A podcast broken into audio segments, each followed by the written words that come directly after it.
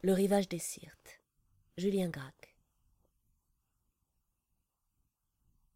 J'appartiens à l'une des plus vieilles familles d'Orsena. Je garde de mon enfance le souvenir d'années tranquilles, de calme et de plénitude, entre le vieux palais de la rue San Domenico et la maison des champs au bord de la Zenta où nous ramenait chaque été, et où j'accompagnais déjà mon père, chevauchant à travers ces terres ou vérifiant les comptes de ses intendants.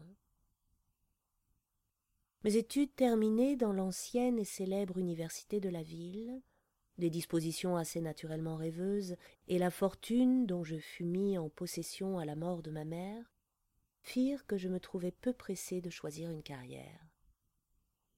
La seigneurie d'Orsena vit comme à l'ombre d'une gloire que lui ont acquise au siècle passé le succès de ses armes contre les infidèles et les bénéfices fabuleux de son commerce avec l'Orient, elle est semblable à une personne très vieille et très noble qui s'est retirée du monde et que, malgré la perte de son crédit et la ruine de sa fortune, son prestige assure encore contre les affronts des créanciers.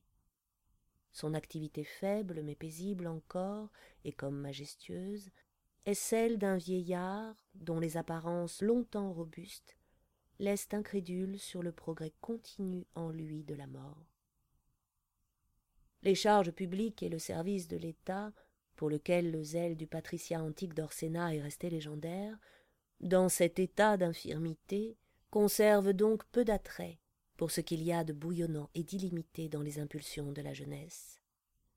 Le déclin de l'âge marque le moment où l'on accède aux charges de la seigneurie avec le plus d'efficace. Quelque chose de romanesque et d'inemployé flottait donc sur la vie libre et à beaucoup d'égards peu édifiante que menaient dans la ville les jeunes gens nobles. Je me mêlais de bonne foi à leurs plaisirs fiévreux à leur enthousiasme d'un jour à leur passion d'une semaine. Le bâillement précoce est la rançon des classes trop anciennement assises sur le fait et j'accédai très vite aux délices vantées dans la jeunesse dorée de la ville de l'ennui supérieur. Mes journées se partageaient entre la lecture des poètes et les promenades solitaires dans la campagne. Par les soirées orageuses de l'été qui font peser sur orsena comme un manteau de plomb j'aimais à m'enfoncer dans les forêts qui cernent la ville. Le plaisir de la chevaucher libre redoublait en moi avec les heures comme redouble la vitesse d'une bête généreuse. Souvent je ne tournais bride qu'au crépuscule.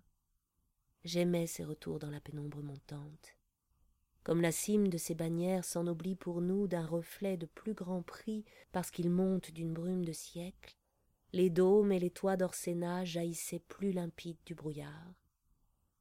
Les pas assagis de mon cheval vers la ville me paraissaient alourdis d'un secret. Mes occupations de la nuit étaient plus frivoles je me mesurais aux jeunes gens de mon âge dans les joutes platoniques des académies qui fleurissent à orsena à mesure que le sénat s'y vide.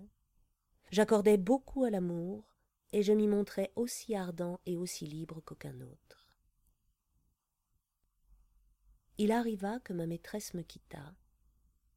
J'en eus d'abord seulement de l'humeur et je ne m'alarmai vraiment qu'en mesurant soudain le peu d'inclination que je me sentais à en prendre une autre cet accro médiocre à des occupations dont les mailles s'étaient sans que je le susse peu à peu démesurément distendues fit soudain s'effiler en lambeaux sous mes yeux ce que je considérais peu de jours encore auparavant comme une existence acceptable.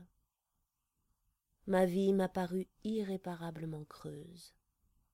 Le terrain même sur lequel j'avais si négligemment bâti s'effondrait sous mes pieds. J'eus soudain envie de voyager je sollicitai de la seigneurie un emploi dans une province éloignée